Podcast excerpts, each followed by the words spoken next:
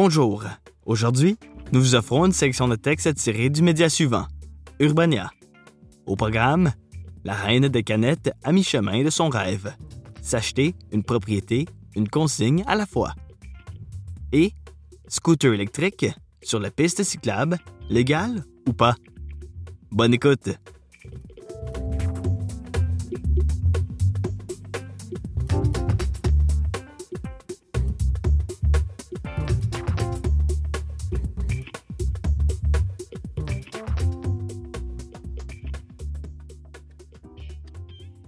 La reine des canettes, à mi-chemin de son rêve, s'acheter une propriété, une consigne à la fois. Un texte d'Hugo Meunier, paru le 15 septembre 2023 dans le magazine Urbania. La fille des canettes? C'est là-bas. Il y a même un bac devant chez elle, me répond la dame sympathique en pointant du doigt la poubelle à consigne en question quelques portes plus loin.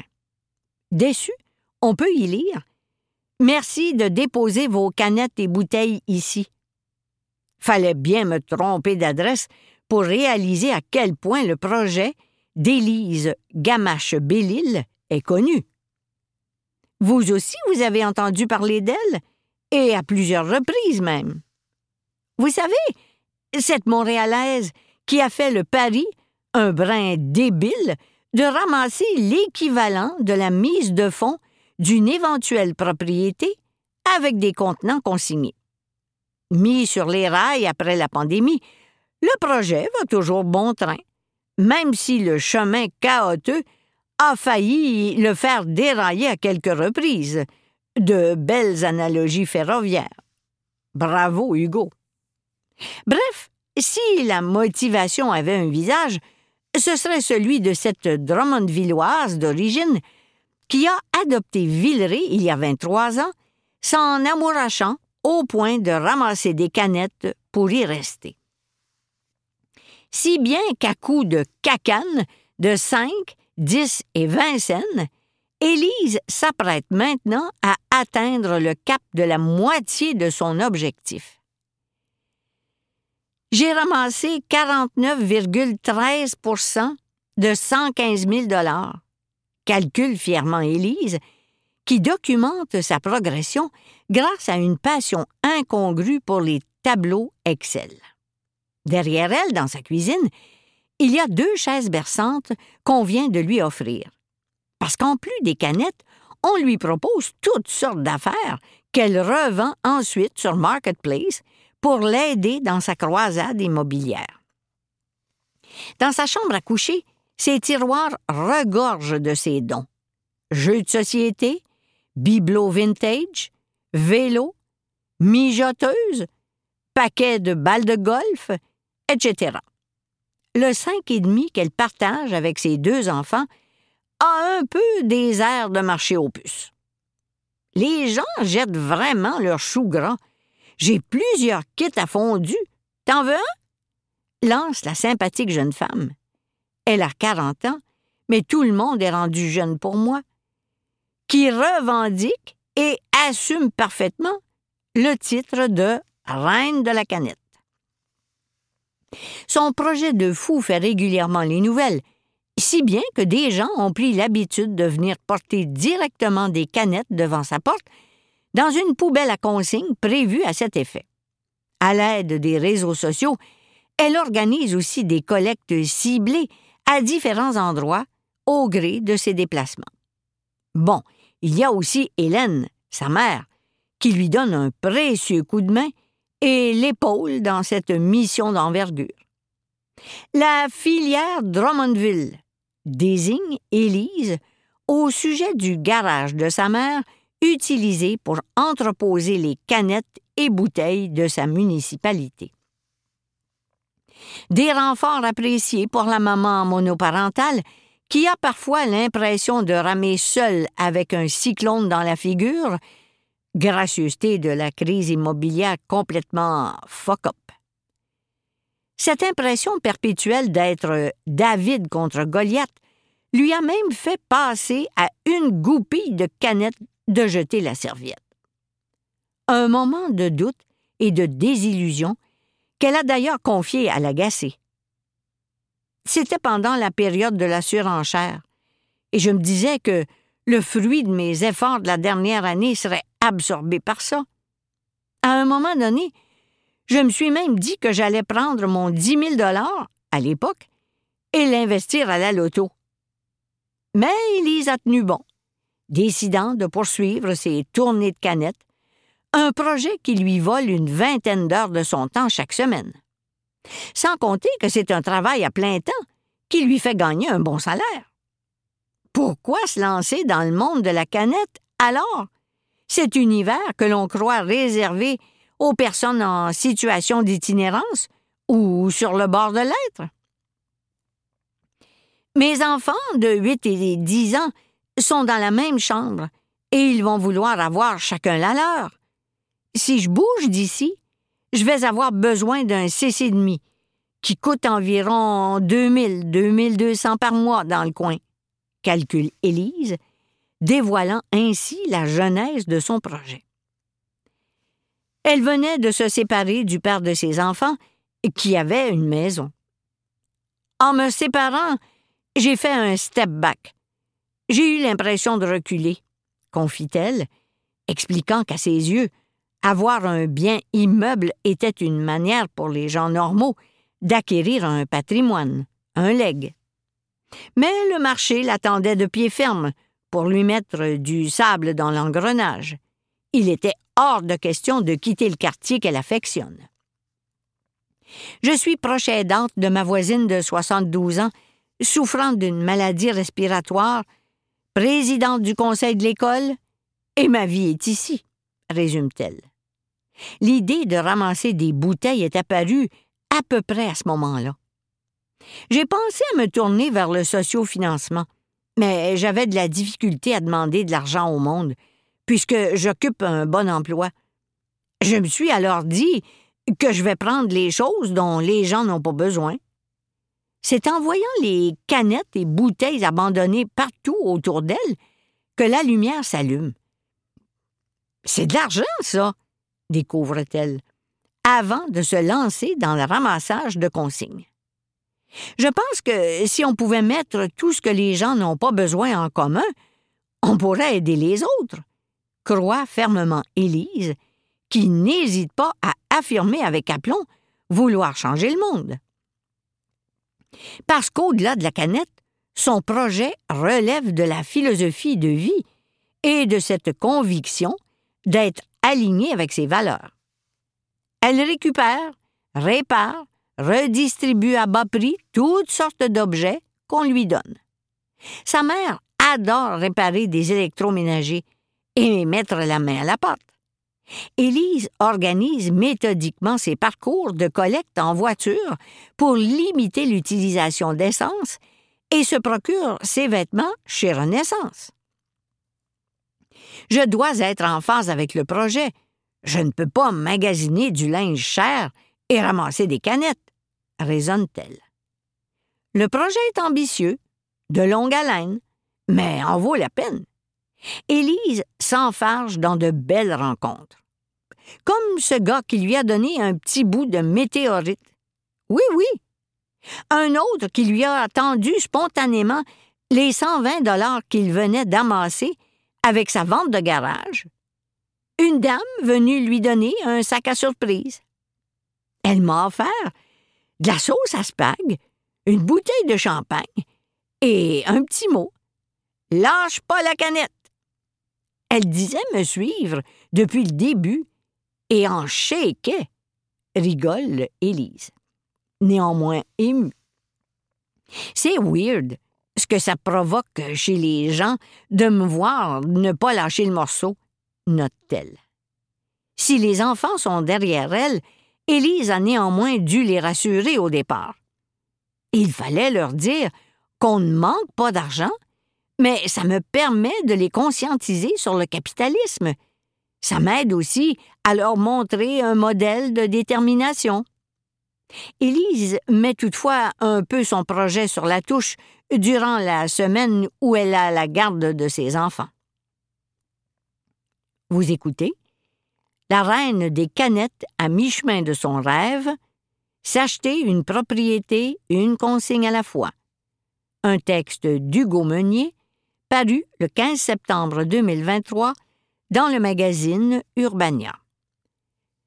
Une fois son objectif de 115 000 atteint, elle complétera avec d'autres liquidités accumulées de son bord, REER, CELI, et cet argent servira à la mise de fonds d'un immeuble. Son but ultime? Un plex où elle pourrait poursuivre sa mission à titre de propriétaire non véreuse. J'aimerais avoir des locataires à qui je pourrais garantir un loyer abordable?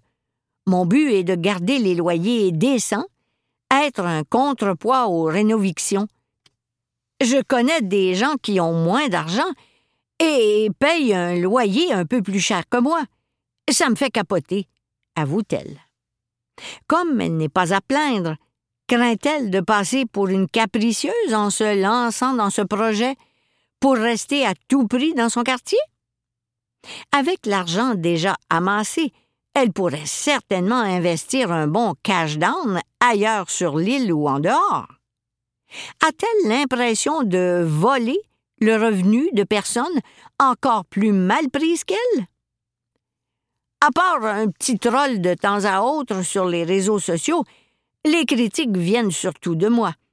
C'est moi qui doute parfois de la légitimité de mon projet, qui me demande si je vole les canettes de l'itinérance.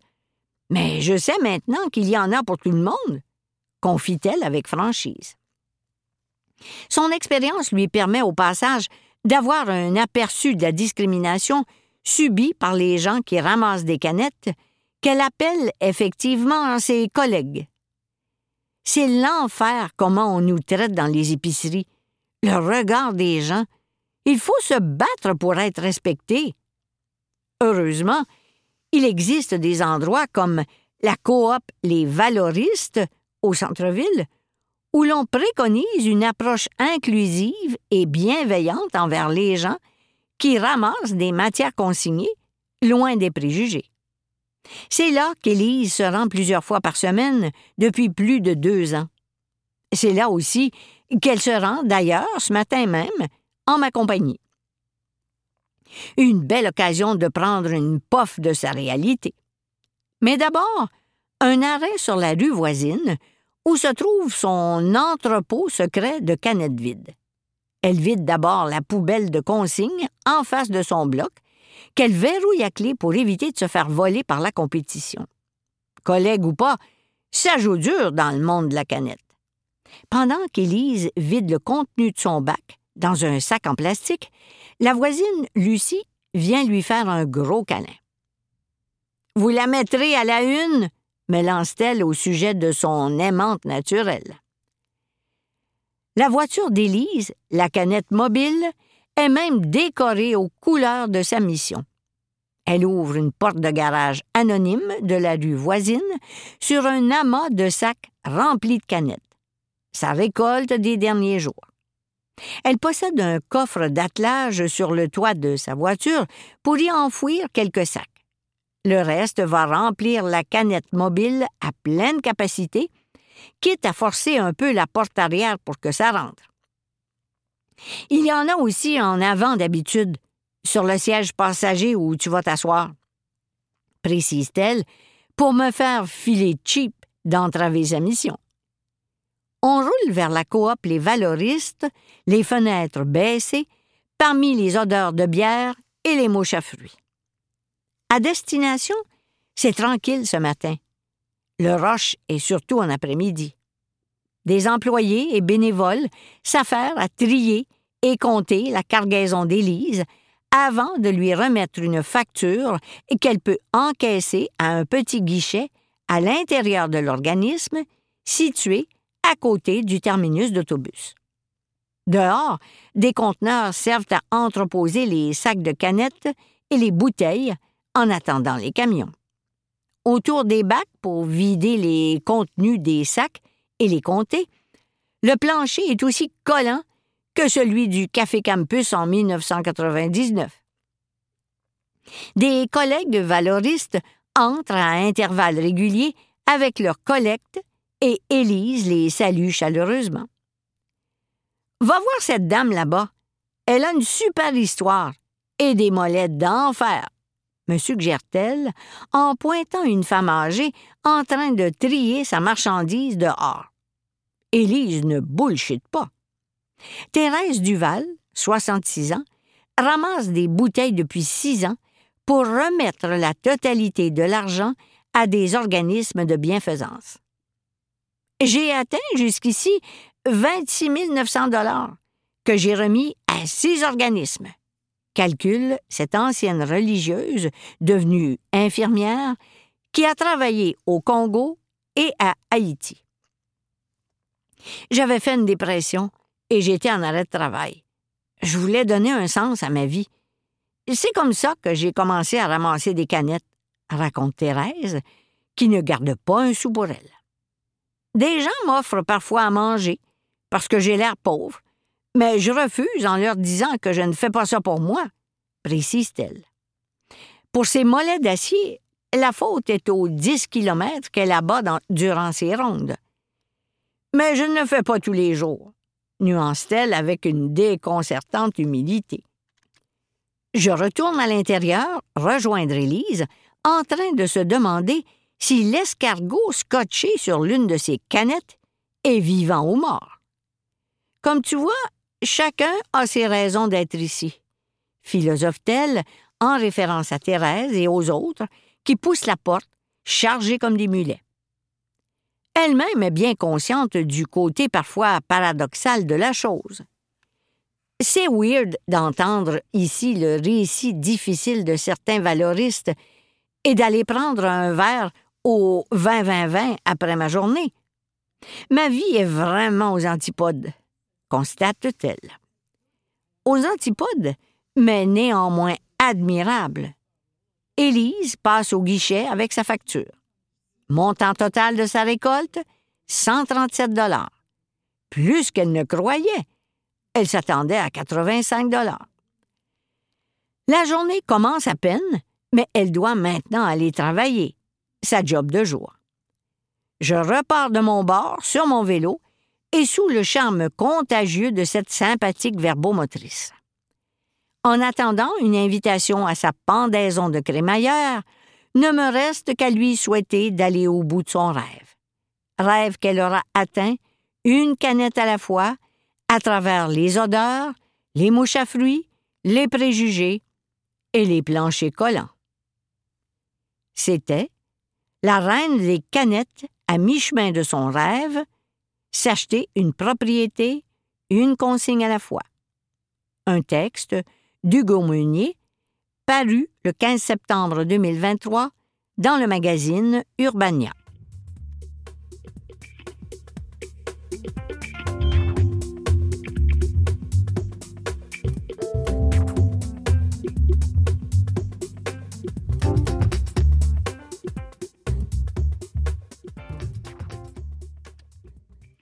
Scooter électrique sur les pistes cyclables, légal ou pas?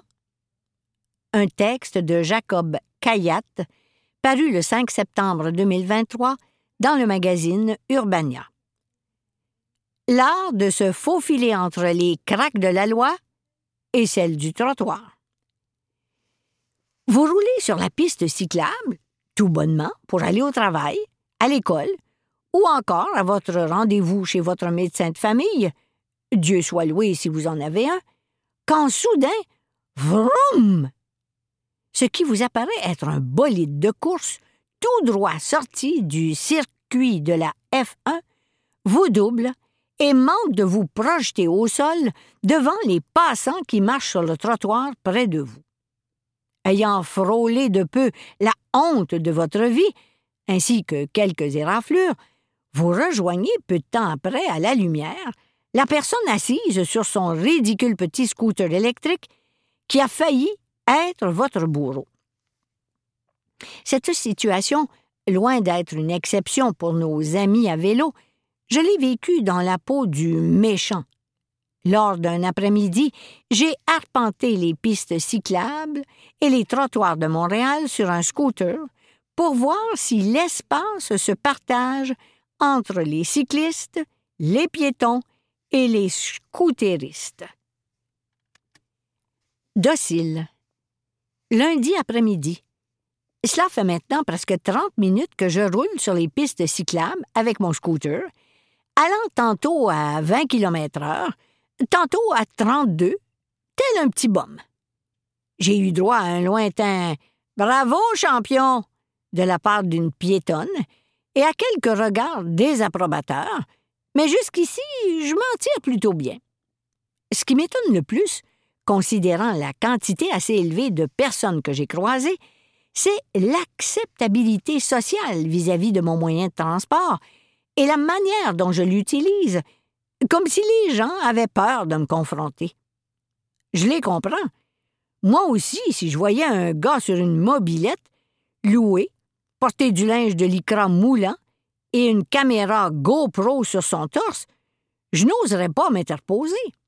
Je penserais sûrement un autre influenceur voyage qui essaie de nous vendre des maudites escapades à rabais et le laisserait aller se perdre dans les rues chaoteuses du Vieux-Montréal. Toutefois, je me suis dit que pour le bien de la cause, j'allais devoir provoquer pousser les gens au summum de leur inconfort pour obtenir les réactions les plus sincères. Piqués à vif, les gens se permettent de dire ce qu'ils pensent. Injure. Si j'avais mené cette expérience dans le temps de la COVID, je me serais probablement retrouvé sur les ondes de TVA Nouvelles en manchette avec le mot ostrogoth tatoué à la peau j'ai roulé sur les trottoirs en criant aux gens de se tasser de la voie. Je me suis déplacé à contresens sur le REV de Saint-Denis. Oui, c'est super dangereux. Avant de klaxonner plusieurs véhicules ici et là, sans oublier tous ces pauvres vélos que j'ai dépassés en leur disant d'aller plus vite. Get the fuck out! Crétin! La piste cyclable, c'est là-bas, le grand. Ou encore, tu te magasines des claques. En devenant le pire cycliste du monde l'instant d'un après-midi, je me suis attiré les foudres de plusieurs individus. Mais pas assez à mon goût. Par demi-heure, j'ai en moyenne croisé 65 piétons et 48 cyclistes pour un total d'environ 452 personnes sur deux heures. Sur ces 452 personnes, 22 seulement ont osé remettre en question ma façon d'occuper l'espace de manière plus ou moins douce. Considérant le laps de temps imparti, ainsi que les actions irresponsables que j'ai commises, c'est très peu. Mon constat? Ici, pour la plupart du monde, c'est vivre et laisser vivre celui-ci préférant probablement s'en remettre aux autorités policières pour s'occuper du cas des hors-la-loi. Mais celles-ci peuvent-elles intervenir lorsqu'un scooter électrique se promène parmi les cyclistes? Légal ou pas? Bip bip bop! Au bout du fil, un policier du poste de quartier 20 qui n'a aucune idée de la quantité de lois que je viens d'enfreindre la question qui nous brûle les lèvres, c'est légal ou pas les maudits scooters électriques sur les pistes cyclables? Si le vélo électrique est muni d'un pédalier, c'est légal. S'il ne l'est pas, c'est illégal. À noter qu'il considère l'engin comme un vélo électrique et non comme un scooter, même s'il a toutes les caractéristiques d'un scooter. Rendu là, c'est un peu l'équivalent de m'acheter une perruche et de dire à tout le monde qu'il s'agit d'un grand haras. Mais ici, on ne parle pas de vélo électrique, mais bien de scooters qu'on peut louer à 50 dollars pour deux heures et qui peuvent atteindre des vitesses faramineuses. Je ne suis pas un expert, mais il me semble qu'il y a quelque chose qui cloche là-dedans. Sur la piste cyclable, la limite de vitesse est établie à 20 km/h. mais ce sont des régulations qui peuvent changer selon votre secteur. Mais si l'engin est muni d'un pédalier et qu'il va à la vitesse réglementaire sur la piste cyclable, on n'a pas de raison d'intervenir. Vous êtes conscient qu'il y a beaucoup de ces scooters qui ont des pédaliers non fonctionnels qui tournent dans le beurre, comme celui que j'avais, qui n'était même pas capable d'effectuer un tour complet. Dans ce cas-là, c'est sûr que si le pédalier est décoratif, c'est illégal. Donc, vous vous faites leurrer par de vulgaires pédaliers décoratifs. Possible. Je ne pourrais pas vous dire. Face au flou de la définition de ce qu'est un vélo électrique, ainsi que l'absence d'encadrement de l'utilisation de ces mobilettes de l'enfer, tout porte à croire que ces véhicules sont tombés entre deux craques et qu'il en revient au bon jugement des personnes qui les conduisent d'en assurer la cohabitation avec les autres usagers de la route. Même ceux du type Jacob devient le pire cycliste du monde. Et tant et aussi longtemps que le ministère des Transports du Québec ne statuera pas en ce sens, j'ai la forte impression qu'on n'a pas fini de voir des scooters frôler nos roues de vélo. C'était Scooter électrique sur les pistes cyclables, légal ou pas? Un texte de Jacob Caillat, paru le 5 septembre 2023 dans le magazine Urbania.